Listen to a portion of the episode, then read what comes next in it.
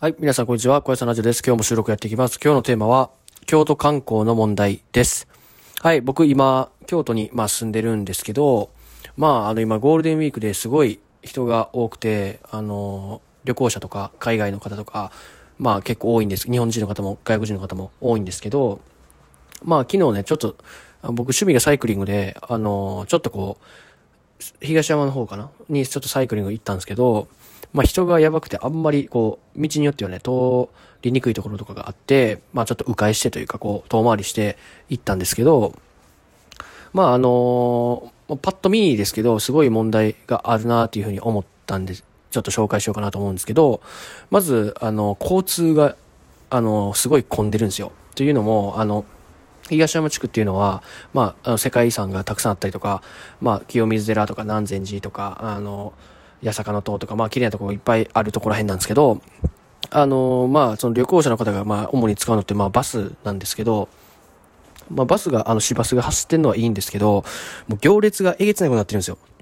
で、パンパン詰めで、あの、バスをこうね、あの、左につけてこのバス停で乗るんで、で、そのバスのせいで、あの、渋滞も起きるし、バスにもこう、ちゃんと人はあんまり乗れないし、あの、たくさん待ちすぎてない。で、で、住民の方なんて多分、そのゴールデンウィーク中なんかは多分バスも使えないと思うんですよ。あんだけ観光客がいたら、あの、普通の一般の人が乗れなくなるぐらい人が多いんで、まあそういうところすごい問題だなって思いました。はい。で、ちょっとパッと見たんですけど、まあ、自転車なんで、スッと、一瞬でしか見てないですけど、もうゴミ箱は結構京都ってたくさんあるんですけど、もうそれでももう、あの、ゴミが溢れてて、あの、まあなんて言うんだろう、まあマナーの問題ですよね。その、それをもう、まあ、持ち帰って捨て捨てるのか、もうその辺の、あの、なんて言うんだ、ペットボトルのその、ゴミ箱に、その、ペットボトル以外のゴミとかもこう捨てて、それって多分、その自動販売機を、まあ運営というか、こうやってる人が、あの、まあ多分その、横の商店みたいな、横のこうお店とかに、お店とかの人の、あの、自動販売機というか、あの、ゴミ箱だったりすると思うんで、その、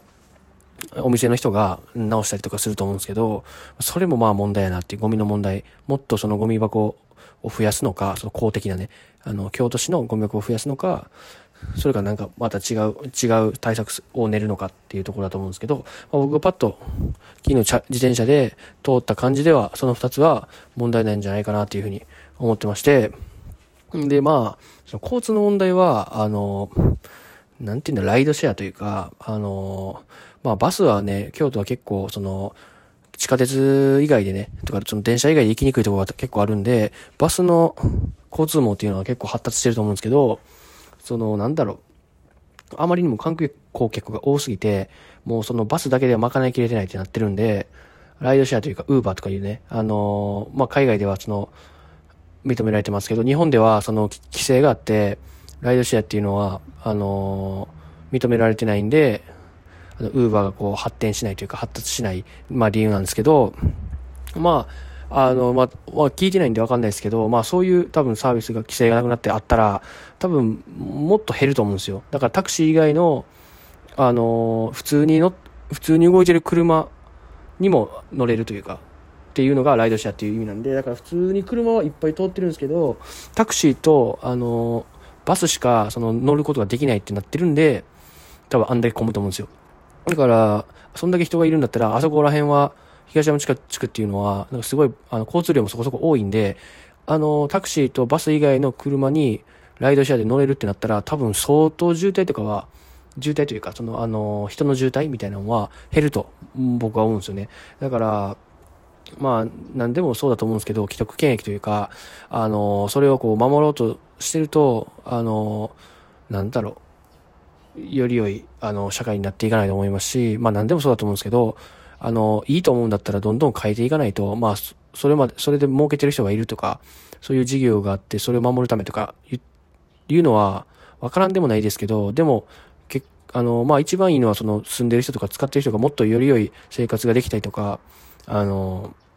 うん、便利になるっていうのは大事だと思うんで、その、その人たちの生活を守ることもまあ大事なんですけど、まあ、それがダメになったらダメになったでまた他の仕事があるんで、まあ簡単に僕は言ってますけど、でも、おあの、歴史的に見たら多分そうだと思うんですよね。あの、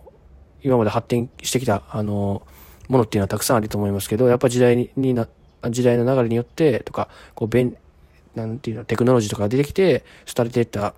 業界というか、業種とかとかもいっぱいあると思うんで、それと一緒だと思うんで、より世界は便利な方というか、うん、利用者が、あの、楽な、楽な方というか、うん、便利で、あの、いいなと思う方に、あの、まあ、シュートしていくっていうのはもう、ね、わかることなんで、それを守ろう守ろうとしてても、いつかはそう変わっていくと思うんで、それが早いか遅いかだけの違いだと思うんで、あの、まあ、守る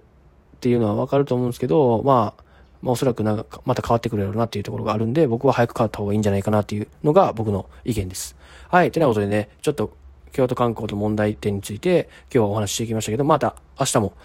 あの収録やっていきますので、ぜひ聞いてください。じゃあね、バイバイ、小屋さんラジオでした。